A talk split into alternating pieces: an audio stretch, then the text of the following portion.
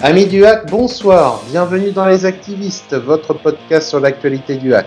Tous les lundis à 18h pour parler de l'actualité du premier et à jamais club de football français en partenariat avec France Bleu Normandie. Pour nous accompagner ce soir, Romain, cofondateur d'Actu, est avec nous. Salut Romain. Salut, salut. Florian est également parmi nous. Bonsoir Florian. Salut à tous. Au sommaire de ce numéro des activistes ce soir, coup de masse sur les rouges et noirs, retour sur Guingamp Hack. Nous parlerons également des féminines et le moins qu'on puisse dire c'est que ici c'était pas fleuri samedi soir au Stade Océane. Activez-vous en parlant du Stade Océane, votre rubrique. Est-ce qu'on le débaptise le Stade Océane ou est-ce qu'on reste comme ça? Le concours de pronostics continue, retour à peu près sur les classements actualisés après les deux matchs de samedi. Et nous conclurons, comme à notre habitude, avec quelques brèves du hack. Cette émission n'est pas la nôtre, c'est la vôtre, nous allons vous le prouver maintenant. Les activistes numéro 3, c'est parti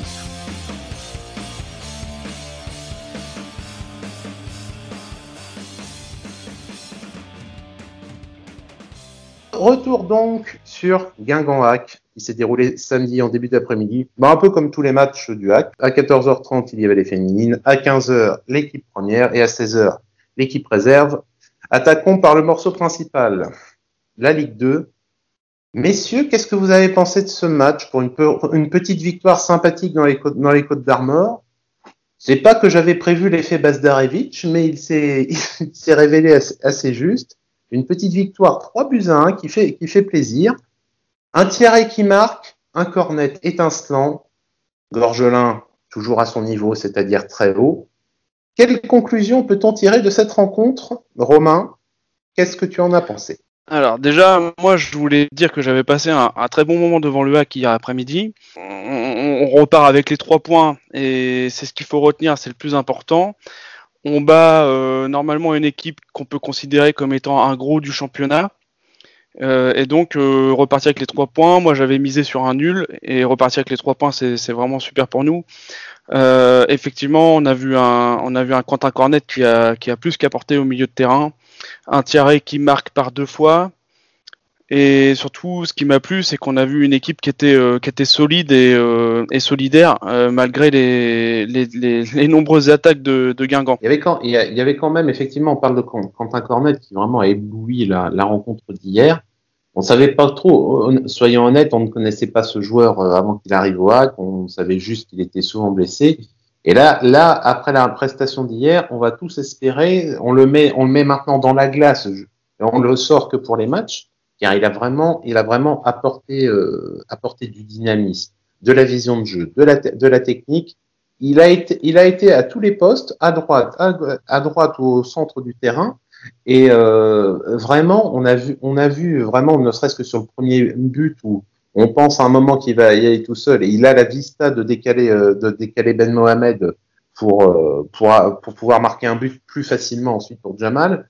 Et ensuite sur le deuxième but où il refait encore une percée euh, très très intéressante, c'est un joueur effectivement qui qui est une nette plus-value par rapport à ce, qu'on avait, d'autant plus euh, il joue normalement côté, côté droit. L'année dernière, c'était une faiblesse. Au moins de ce point de vue-là, elle a été palliée. Florian, toi, quel est ton point de vue sur, euh, sur la rencontre d'hier, sur ce que tu as pu, sur ce que pu en retenir? Alors, quand j'ai vu le score, je me suis dit, oula, le Havre a battu Guingamp, un nom clinquant, qui pour moi ne devrait pas être en Ligue 2. Et après, quand on prend du recul, on voit que Guingamp sort euh, d'un problème extrasportif, changement d'entraîneur, changement de président. Quand on regarde la physionomie du match, on se dit bon, bah, si le Havre a gagné 3-1, c'est qu'ils ont dû dominer. Pas du tout. Ils ont au contraire euh, concédé beaucoup d'occasions. Il y a eu beaucoup d'espace euh, créé dans la défense du Havre et aussi des erreurs de certains joueurs.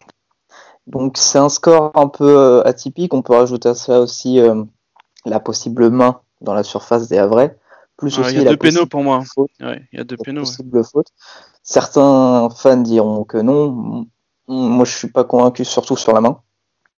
Donc, c'est un score assez flatteur. On prend, hein, comme euh, des fois, on a été un petit peu abusé, comme au premier match sur les faits de jeu euh, qui nous ont coûté un peu des points. Là, on va pas se plaindre, on prend. Point positif, pas de carton rouge. Ça, c'est, va être euh, utile pour la, suite de la saison. Très grand plaisir de voir Thierry marquer le, travailleur de l'ombre l'année dernière qui est enfin récompensé cette année. Très impressionné par Cornet. Les deux premiers matchs, on a certes perdu le premier, gagné le deuxième, mais il y avait très peu de création de jeu. Là, enfin, un peu de création. Le premier but dans la construction, il est magnifique, un but d'école. C'était, c'était super à voir. Donc à voir par la suite s'il arrive à tenir ce niveau de création. Parce que ça peut être super intéressant et c'est ce qui nous manquait euh, au sein de l'attaque. Et aussi, il faudra retenir, certes, on gagne 3-1, mais il y a quand même deux buts assez chanceux. Le premier, c'est le défenseur qui la donne à Thierry. Après, il faut que Thierry soit bien positionné, ça c'est clair. Et le deuxième, c'est un CSC où on peut même pas vraiment savoir qui la met au fond. Les deux joueurs rentrent dans le but avec le ballon. Enfin, c'est ça à être mesuré. Il y a peut-être deux pénaux pour Guingamp. On a deux buts chanceux. On a les points, c'est l'essentiel. C'est ce qu'il faut retenir. Tu parlais, tu parlais justement de la, situation actuelle à Guingamp où, où c'est digne des meilleurs soap opéra euh, qu'on peut nous servir en après-midi. J'avais abordé d'ailleurs le sujet euh, sur France Bleu Normandie dans le cadre de, la présentation du match qui est désormais un de nos rendez-vous particuliers entre France Bleu et Actu. Vous aurez tous les, jours de match du HAC une présentation soit par moi, soit par Romain. Et ça avait été justement le sujet qui avait été abordé. Jamal Thierry, enfin récompensé. Tu l'as, tu as abordé le sujet, Florian. Je pense qu'on est tous très heureux pour, euh, pour Jamal. On en a déjà parlé euh, de son don de soi que, Jamal peut mettre dans ses matchs. Eh bien, avoir deux buts comme ça, euh, deux buts de, filou, de buteur, et on peut même dire deux buts et demi, vu que le CSC de Guingamp, est quand même bien provoqué par par Jamal également. Ça fait plaisir, ça fait vraiment plaisir. Deux buts comme ça, mais euh, est-ce qu'il pourra tenir toute la toute la saison sur la durée en étant en étant comme ça? Je sais, je sais pas vous, mais j'espère qu'il ne, qu'il ne va pas piocher trop fort dans sa, dans sa réserve physique. espérons-le. C'est tout ce que j'apprends. Romain, qu'est-ce que tu en penses? Ah, C'est sûr que ça fait plaisir à voir un, un Thierry qui marque. Il est bien placé sur les, sur les trois actions. Effectivement, comme tu l'as dit, euh, le troisième but qui est contre son camp, c'est quand même fortement euh, amené par Jamal. Euh, maintenant, euh, c'est sûr que sur ce match-là, on l'a trouvé moins esselé puisqu'il a marqué, mais euh, il est quand même esselé numériquement. c'est le seul attaquant de pointe. Aujourd'hui, effectivement, s'il vient puiser dans sa réserve, on n'est que, que mi-septembre. On sait qu'on a du mal à partir de novembre-décembre physiquement. On pêche physiquement. donc il est, il est temps de se renforcer. après, je voulais aussi, je voulais aussi revenir, comme l'a dit Florian, tout, tout n'a pas été brillant. Hein. on a, on a quand même, quand même beaucoup subi. je trouve, je trouve que Guingamp était, était au-dessus dans le jeu largement dans la, possession du ballon, dans la transmission du ballon. Et euh, je trouve que sur ce match-là, bah, on a peut-être un peu pêché aussi. C'est au milieu de terrain. J'ai pas trouvé, euh, j'ai pas trouvé un. Même si le Cal amène le premier but sur une passe lumineuse, hein, c'est lui qui, crée le décalage pour Cornet. Mais euh, derrière, je l'ai pas, je l'ai pas trouvé à un grand grand niveau. En tout cas, pas un niveau avec lequel sur lequel on a l'habitude de le voir évoluer. Et puis, euh, je ne sais pas ce que vous en pensez, mais pour l'instant, Abdelli est, bien trop discret pour moi. Et par contre, il a énormément travaillé défensivement euh, sur le match d'hier. Bah, Imad, c'est surtout qu'à un, moment, euh, ça a été le pendant en fait de, de, Cornet, c'est que Cornet était à droite, il était au centre, il a tout fait.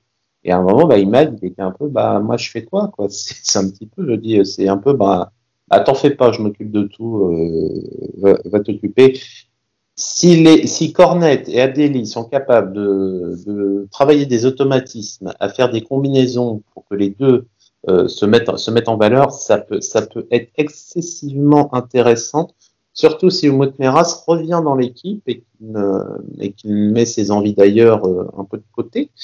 Ben, on y, revient, on y reviendra euh, dans la, foulée, mais, offensivement, ça peut être potentiellement intéressant, mais on en revient toujours au, système, au système euh, qui est souhaité par Paul Le Guen, soit on part sur ce 4-2-3-1, soit euh, recrutement d'un attaquant euh, en plus et on partirait sur un 4-4-2. Et dans ce cas-là, quid d'Abdelli. Mais c'est les mêmes questions qui vont se poser de toute façon jusqu'à mi-octobre ou jusqu'à l'arrivée d'un, voire de deux attaquants supplémentaires euh, pour compléter l'effectif de Paul, de Paul Le Guen. Hum, si, si on réussit à trouver un équilibre et qu'à la fin ça, ça passe, allons-y. Euh, Florian, qu'est-ce que tu en dis, toi? Moi, ouais, je voudrais rebondir sur le, sur le format du système. En effet, si euh, la piste au haro qu'on entend un peu partout où un autre attaquant arrive, le premier à, sortir du groupe, ça sera, ça sera. Je ne vois pas euh, Paul Le Guen changer les deux, les deux centraux euh, au milieu de terrain qui apportent une stabilité surtout du côté défensif. Si Oumout reste, je le vois pas sortir du 11 parce que c'est un des meilleurs joueurs de l'équipe. Et si Cornet continue à, jouer comme il joue là, ça va être difficile de le sortir, surtout que dans les deux premiers matchs, il n'était pas là, il n'y avait pas de création de jeu. Et là, il fait un match, il est là, il y a de la création. Donc euh, c'est à voir sur la suite. Et à mon avis, oui, le 4-4-2 ou le 4-2-3-1, j'espère pour lui que ça va rester en 4-2-3-1 et qu'on soit efficace dessus. Quoi. Romain, quel est ton avis?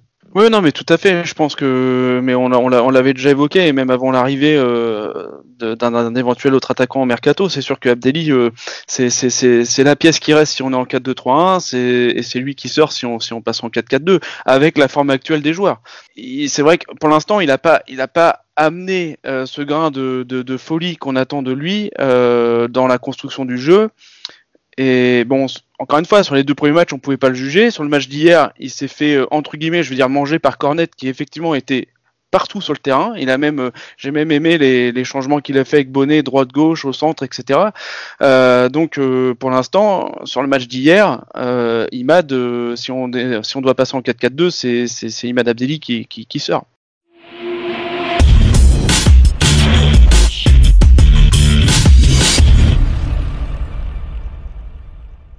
Partons justement au niveau du, recrutement qui est en train de s'agiter. Il y a eu une petite interview de Guillaume O'Haraud accordée à, la chaîne Téléfoot dans laquelle il a clairement indiqué que Paul Le Guen l'avait contacté.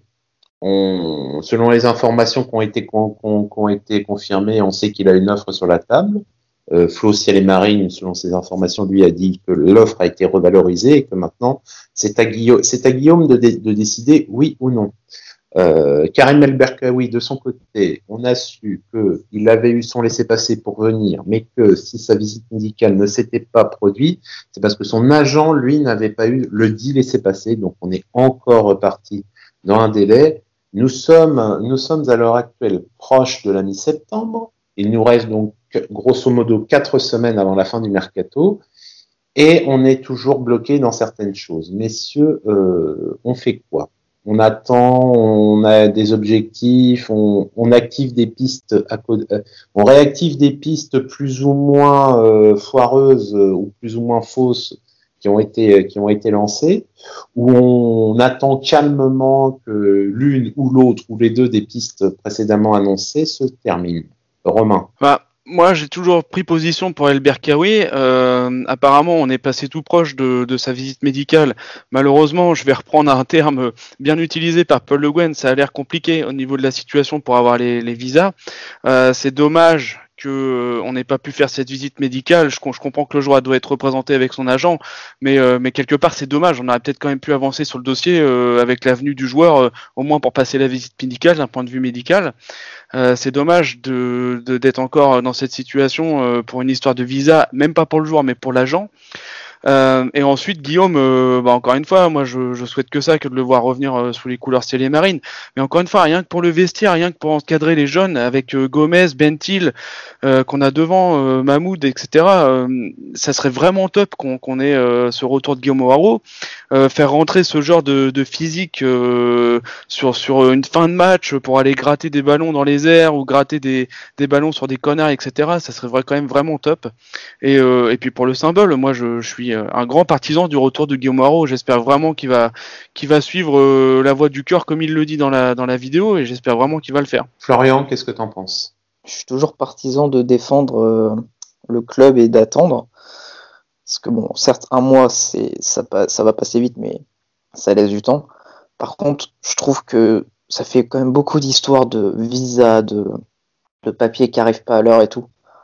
Quand même, hein, c'est un club pro. Hein. Il y, a un moment, euh, faut peut-être. Euh, je sais pas comment ça fonctionne. Hein, je suis pas interne au club, je vois pas comment euh, un recrutement fait.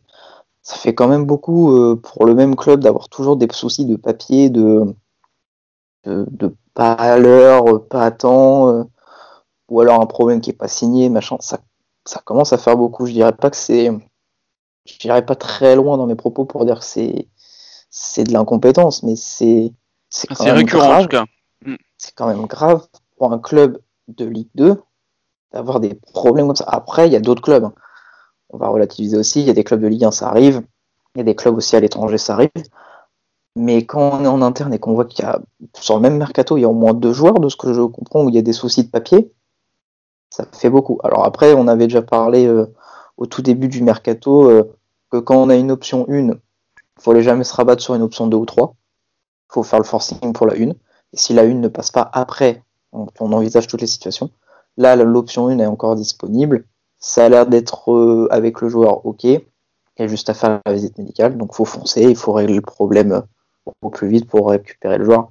Mais ouais, moi, c'est le seul souci que j'ai avec le mercato du Havre. C'est euh, ce retard dans, le côté administratif qui devrait être euh, le B à bas, je pense, du, recrutement. Quoi.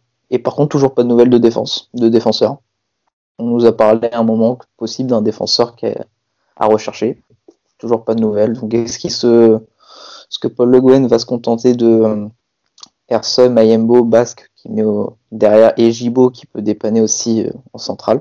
Moi je, pense, moi, je pense que la clé, la clé c'est l'éventuel départ de Lecal, euh, Florian. Si, si Lecal part, euh, peut-être qu'il remet, remet pardon, Romain Basque au milieu.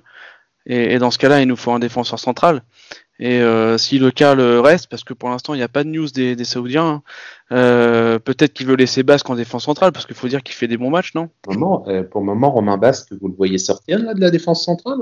Un de vous deux qui le voit sortir de la défense centrale? Bah, Pour moi, la, la question c'est de savoir qui joue à côté de lui.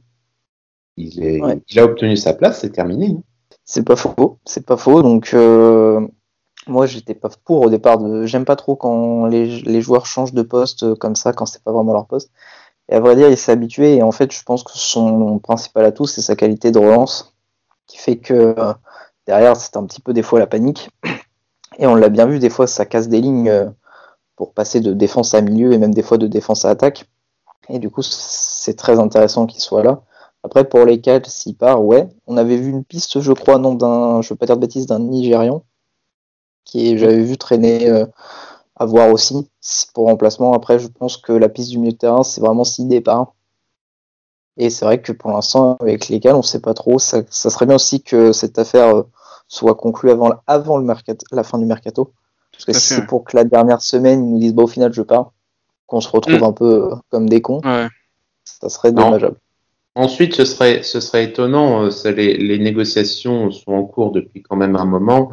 Et de la même, de la même manière, ce serait pas étonnant que Vincent Volpe euh, dise, euh, dise aux représentants de Victor, euh, si vous voulez un accord, c'est avant telle date. Moi, à partir de telle date, je considère qu'il reste et je bloque, je bloque la porte, sachant qu'il est en mesure de, il est en mesure financièrement de, de bloquer la porte. Donc, c'est, ça peut aussi accélérer. De la même manière, nous aussi, par contre, on peut aussi avoir l'effet inverse, de dire si vous voulez recruter un de nos joueurs, bah, c'est avant telle date. Et si vous ne le faites pas avant, euh, ce sera considéré comme, comme un paix. Paul Le Guen est en train de monter, de monter quelque chose. On sait très bien que numériquement, on est un peu juste en termes de, en termes d'attaque parce qu'il n'y a que Jamal Carré qui a un peu de bouteille, tout le reste, le banc de, le banc de touche, le banc de touche euh, de samedi dernier, on l'a bien vu, c'était très très très jeune. Euh, ne serait-ce qu'en alors en termes de, de match euh, professionnel, c'est quasiment le néant. Et tu avais beaucoup de joueurs qui avaient même pas 20 ans. C'est, là, je reprends le mot de Paul Le Guen, ça va être compliqué si effectivement tu fais la saison qu'avec ça et avoir un petit peu de plus de bouteilles, euh, ce serait pas mal. En termes de, en termes de défense, ça dépendra effectivement pour moi du départ, du départ ou non de, de Victor, qui fera que Romain remontera ou pas au, milieu de terrain. Messieurs, je pense qu'on a fait le tour à peu près au niveau de l'équipe euh, de l'équipe professionnelle masculine. On va parler rapidement des, des, féminines qui, il y a dix jours, donc, ont commencé tambour battant 4-0 face à, face à ici. Victoire aussi, là aussi, euh, peut-être un peu flatteuse au niveau du score, peut-être pas au niveau de la finalité de la victoire, mais euh, défaite 3-1 face à Fleury. Euh, ce qui est certain, c'est que ceux qui pensaient que ça, pourrait se passer mieux que pour une équipe promue euh, sont redescendus sur terre, et euh, ça va ça va commencer à être plus compliqué que ce qu'on pensait encore que on, espérait peut-être au mieux une sixième, septième place, qui aurait été très bien pour une première année. Florian, qu'est-ce que tu penses des, résultats là, des féminines bah, J'ai regardé un petit peu les résultats, j'avoue, je n'ai pas vu les matchs. Quand j'ai regardé les résultats, j'ai vu ici 4-0, je me suis dit, oh, c'est intéressant, euh, c'est un bon résultat et tout. Et après, j'ai vu que ici n'était pas là l'année dernière en première division. Ou alors ils étaient peut-être sous un autre nom. Donc pour moi, c'est un promu. Et quand j'ai regardé les autres résultats, je me dis, à mon avis, c'est une équipe qui finira reléguée. Alors après, au bout de deux journées, je fais à mon avis, c'est une équipe qui finira reléguée. Ensuite, j'ai regardé Fleury, et eux, Fleury était là déjà là l'année dernière, et ils étaient au milieu de tableau. Donc je me suis dit, c'est un vrai adversaire de Ligue 1, et là, elles ont perdu. Donc c'est à voir. Euh, en plus, là, j'ai regardé le but qui. Ils marquent un but à la 18e et ils en prennent un à la 19e.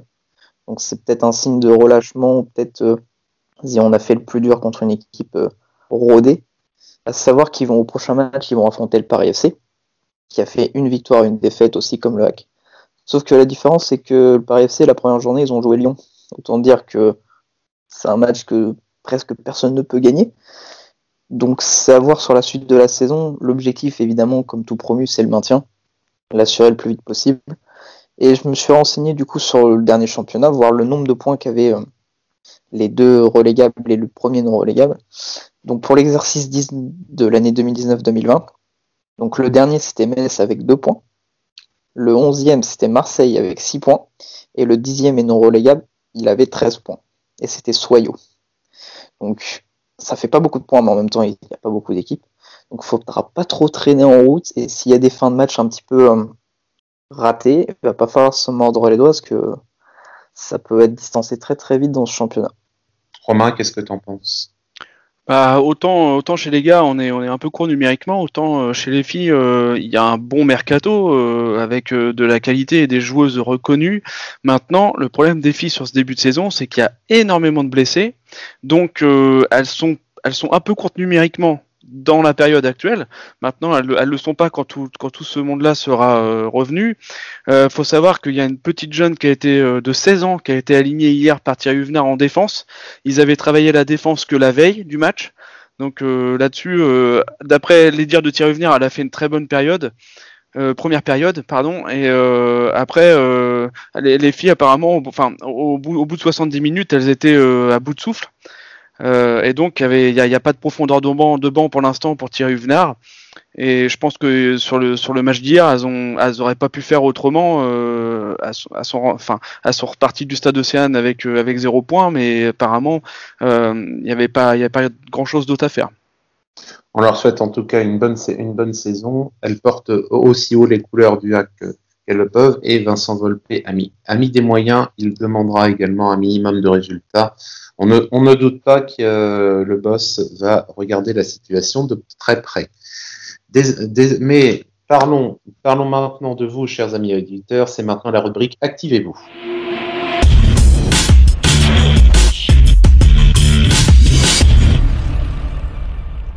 Activez-vous cette semaine une petite, euh, nouveauté. C'est venu d'un article de Christophe Fréboulet, de, donc de la presse, de la presse avraise, qui a lancé l'idée en l'air de rebaptiser peut-être le stade du nom d'Antoine Ruffnac décédé ces, derniers jours.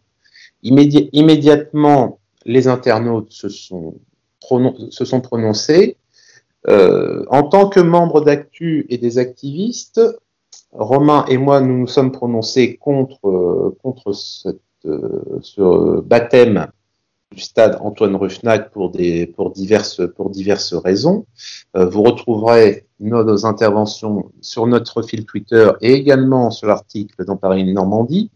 Euh, je vais vous indiquer déjà pour personnellement ma position. Antoine Ruffnac, pour moi, avait déclaré à l'époque que si le HAC se qualifiait pour la Coupe d'Europe, nous pourrions tout à fait la jouer à Dornano pour justifier de ne pas construire un stade.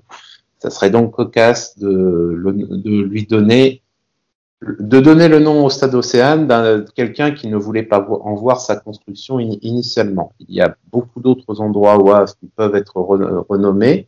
La, la, place de l'hôtel de ville s'appelle place de l'hôtel de ville. On peut tout à fait l'appeler place Antoine Ruffnac, ça ne me gênerait pas outre, mesure. Mais pour le stade, je pense que nous avons des noms suffisamment euh, disponibles pour euh, pouvoir honorer la mémoire de nos glorieux anciens. Et je crois que je ne suis pas le seul dans cette position. Romain, tu as les résultats du sondage. Euh, quelle tendance se ressort de, de là-dessus? On a une majorité de gens qui ne veulent pas d'un nom de politique pour être apposé sur le nom du Stade Océane. Ouais, donc on avait euh, on avait lancé le sondage, on avait proposé euh, on avait fait quatre propositions sur euh, un éventuel naming du stade. On a proposé aux gens une marque, un président du hack, un politique ou, carrément pas de naming. moi personnellement, j'étais très étonné de, trouver si, si peu de voix pour le pas de naming, puisque je pensais que c'était la grosse grosse grosse tendance. Mais bon, le pas de naming l'emporte quand même à 43%. Ensuite, les gens se sont prononcés plutôt si on devait euh, renommer le Stade Océane pour une marque à 33%, un président du HAC à 21%, et on vient d'en parler, un politique euh, loin, loin, loin, loin derrière à, 3%. Et euh, on avait aussi demandé aux personnes un peu de, se prononcer et de, de donner des noms même originaux si s'ils le voulaient. Moi, j'ai retenu plusieurs propositions des followers. Je vais vous en faire part maintenant. Tyranner qui nous dit que sur le plan économique, il est évident qu'une marque peut apporter au club il trouve que perso qu'à l'état actuel, il, mais il préfère l'état actuel avec le nom du stade Océane. Maintenant, il se voile pas la face, il pense que qu'il va falloir euh, renommer ce stade. On a une proposition assez originale de Deschaz qui dit qu'il faut trouver le moyen de négocier un naming avec la marque Oxford et un autre avec la marque Cambridge. Ça sera toujours ça de gagner. Alex LH760 qui nous dit qu'il aimerait aussi que le stade s'appelle Jean-Pierre Huro. Euro, mais euh, pourquoi pas un naming genre Siemens Arena qui ramènerait de l'argent. Amo76 qui dit pour, pour répondre à ceux qui crient au loup quand on évoque le nom d'un politique, qui était des chaseaux au fait? Donc euh, un élu, une personnalité locale ne redevient pas un politique que dans les bouches de ses opposants. C'est euh, alors là je vais je vais je, je vais je vais apporter un petit éclaircissement. Ce qui était possible et ce qui était convenu il y a quelques années l'est peut-être un peu moins maintenant. C'est juste juste ça. Peut-être que effectivement à l'époque donner le nom d'un le nom le nom d'un élu euh, important de la de la zone de la zone était peut-être euh, facilement accepté. Peut-être que maintenant ça, ça passerait un peu moins. C'est peut-être un rapport qu'on a aux politiques qui a changé, mais ça c'est juste c'est juste une opinion personnelle. Euh, Florian, tu as, quel était ton point de vue toi, sur sur la situation justement par rapport au nom du stade? Pour moi déjà, j'aime pas trop concilier politique et football. Alors après, oui, si par le passé, euh, il y a eu des stades qui se sont nommés ainsi, moi je suis pas vraiment fan de ce côté-là, pas parce que je suis d'un bord politique ou autre, c'est juste que je trouve pas ça très, euh, très intéressant. Je suis plus pour le naming d'une marque. Je peux comprendre ceux qui ne veulent pas changer, mais quand, par exemple, je prends l'exemple tout bête de Marseille, maintenant c'est l'Orange Vélodrome, tous les Marseillais l'appellent le Vélodrome. Personne ne l'appelle l'Orange Vélodrome, c'est juste pour la télé, c'est juste pour euh, les droits que récupère le club. Donc dans l'inconscient, il s'appellera toujours le Stade Océane. Même que ce soit, euh, je sais pas, euh, le Siemens Océane, comme avait dit un, auditeur. Donc pour ça, c'est pas, c'est pas gênant. Et, d'ailleurs, juste la petite aparté, on a Oxford 92 qui dit qu'importe le nom donné, on continuera de dire tu viens au hack ce soir. Oui, ça, ça changera pas. ça ne changera pas. Et avec un Aubin à la fin, bien évidemment. Voilà, continue Florian. Et euh, du coup, moi, j'ai fait un petit peu de recherche sur le naming. Donc, bon, évidemment, c'est quelque chose qui apparaît aux États-Unis.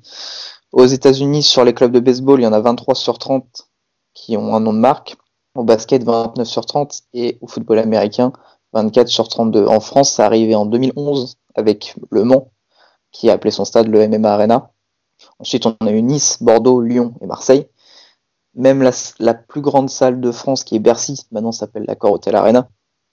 Donc, faut pas s'étonner. Hein. Si Bercy a changé son nom pour Accor Hotel Arena, c'est pas le petit stade Océane qui, pourra euh, faire, faire euh, comment dire, sa, révolution.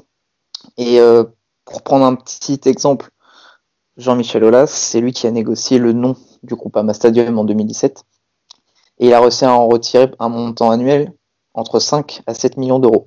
Alors on va pas se voiler la face, le Stade Océane ne vaut pas 5 à 7 millions d'euros, mais c'est si imaginons il y a un contrat qui est signé entre 1 et 2 millions d'euros, c'est-à-dire que cette somme revient tous les ans dans le dans les caisses du hack. Après on aura toujours le débat de que à quoi sert l'argent et qu'est-ce qu'on en fait, mais c'est toujours ça de prix.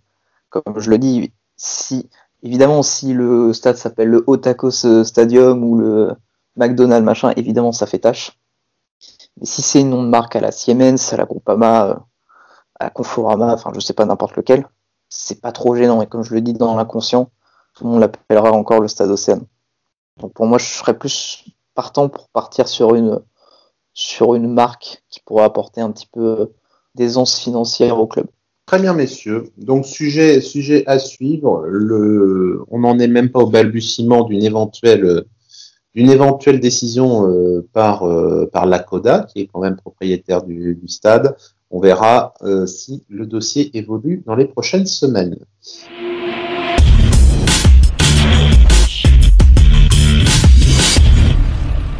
Concours de pronostics, notre cher concours de pronostics sur actu.fr. N'oubliez pas de vous inscrire sur le site actu.fr et de pronostiquer pour les masculines et les féminines. Est-ce que nous avons le classement mis à jour, Romain? On a le classement après, euh, après les matchs de la semaine dernière, donc après Amiens, euh, euh, il y a 15 jours, excusez-moi, après la, trêve, les matchs, et, les, filles, donc. qui, ont, qui avaient fait leur premier match de, D1. On n'a pas le classement après les deux matchs de, samedi, ça va, arriver rapidement. Euh, donc pour l'instant, on a Angelina qui est, première avec 20 points, deuxième Nono 27 210 avec 17 points et troisième et quatrième Execo El Nino 76 et Gulissam. Gulissam qui était bien placé l'année dernière, je me souviens de ce pseudo. Il devait être dans les trois premiers. Euh, donc c'est quelqu'un qui nous suit depuis longtemps et qui, joue à nos pronos depuis un moment et qui a déjà remporté des, des lots. Euh, je voulais juste faire un petit rappel euh, à nos followers. On vous propose de jouer sur les matchs et de la, Ligue 2 et de la Division 1 des, féminines.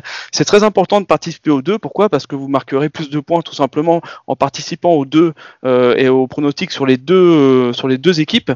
Parce qu'on a un tout petit peu moins de retours sur les féminines, mais c'est très important de participer, même si malheureusement vous vous intéressez pas à ce championnat, euh, ça vous apportera des points. Euh, et d'ailleurs, le classement, euh, c'est le total de, des points de tous les matchs féminines et Ligue 2 confondus. Donc c'est très important, si vous jouez à nos pronos, de continuer à parier sur les, à pronostiquer sur les féminines. Eh bien, vous avez, vous avez compris. Maintenant, n'oubliez pas de pronostiquer sur les deux matchs.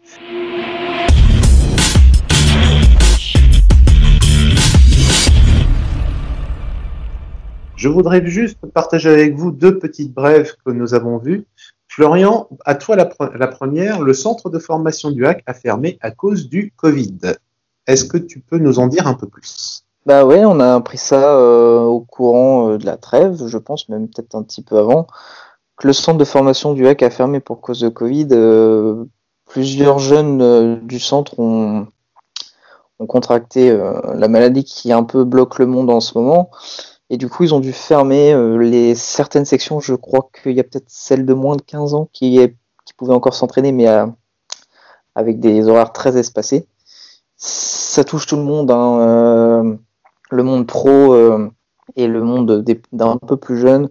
On voit beaucoup d'équipes, que ce soit en Ligue 1, en Ligue 2, même à l'étranger, qui ont dû stopper les matchs pour cause de Covid ou qui ont perdu des joueurs à cause du Covid. Enfin, quand j'ai perdu, ils sont pas décédés, hein. on se calme quand même. Mais euh, ça va paralyser. Comment on voit ça sur l'avenir euh, Est-ce que ça peut impacter? Alors, ça va, là, c'est les jeunes de formation. Je dis pas que c'est grave pour, leur, pour le championnat, c'est quand même handicapant. Mais pour des matchs de pro où il y a de l'argent en jeu, des droits télé, des matchs à reporter, euh, comment on pourra, on pourra vivre cette saison avec le Covid et le football? Eh bien, eh ben, espérons en tout, cas que la situation se décante. C'est vrai que revoir des stades pleins et ne plus être embêté par cette maladie qui nous, qui nous pourrait un peu les têtes, ça, fera, ça ferait beaucoup de bien. Et pour terminer, une petite expérience personnelle que je voulais vous faire partager, chers, chers amis auditeurs. Euh, j'ai appelé ce petit sujet à la boutique, on passe à la caisse. Je vous explique que j'ai voulu commander euh, sur la boutique en ligne du hack euh, récemment. Il y avait des, il y avait des, certaines promotions qui étaient en train de se faire et je fais, je fais mon panier. Je, entre autres, je voulais faire une provision de, de masques, de masques en tissu du HAC parce que je les trouve, je les trouve d'ailleurs plutôt pas, mal, assez facile à porter. Donc je fais mon panier et je vois bah, livraison gratuite à partir de 60 euros. Bon, bah, je, j'en avais pour 40 euros de masse. Je dis allez, on va, on va compléter jusqu'à 60. Euh, comme ça, comme ça, ce sera toujours ça de, ce sera toujours ça de gagner. Je monte mon panier, il est indiqué plusieurs fois sur les panneaux euh, livraison gratuite à partir de 60 euros et quand vous, à mesure que vous remplissez votre panier, vous avez aussi, il vous manque temps avant d'avoir la livraison gratuite et le décompte se fait 59, euh, il veut 55 euros, il vous manque 5 euros, on va jusqu'au bout, je fais 60. Et au moment de conclure le panier, ah bah dis donc, ah bah en fait la livraison elle est gratuite qu'à partir de 90 euros. Et en fait on voit ce message uniquement dans les conditions générales de vente. Donc euh, cher ami, cher ami du hack, responsable de la boutique en ligne, si tu pouvais à minima remettre à jour certains visuels pour que ce soit plus 60 mais 90, ce serait très bien, ça éviterait de faire un petit peu de putaclic. Après tout, nous sommes des clients. En tout cas, c'est ce vers quoi nous tendons. Et c'est fini pour ce soir. Nous vous remercions de nous avoir suivis. Pour ne pas manquer nos prochaines émissions, abonnez-vous à notre chaîne YouTube, laissez-nous un pouce bleu, un commentaire et mettez la cloche afin d'être prévenu dès la sortie. Vous pourrez nous retrouver également sur toutes les plateformes de, diffusion de podcasts ainsi que sur Twitter at actu underscore fr. Rejoignez-nous également sur le site actu.fr pour vous inscrire pour le concours de pronostics et pour recevoir aussi toutes les notifications de, nos, sortie de nos nouveaux articles. Vous nous retrouverez également sur France Bleu, Normandie tous les matins de, match dans les, journaux de la rédaction. Nous vous souhaitons une bonne soirée, à bientôt pour le prochain numéro des activistes. Et en attendant, allez le hack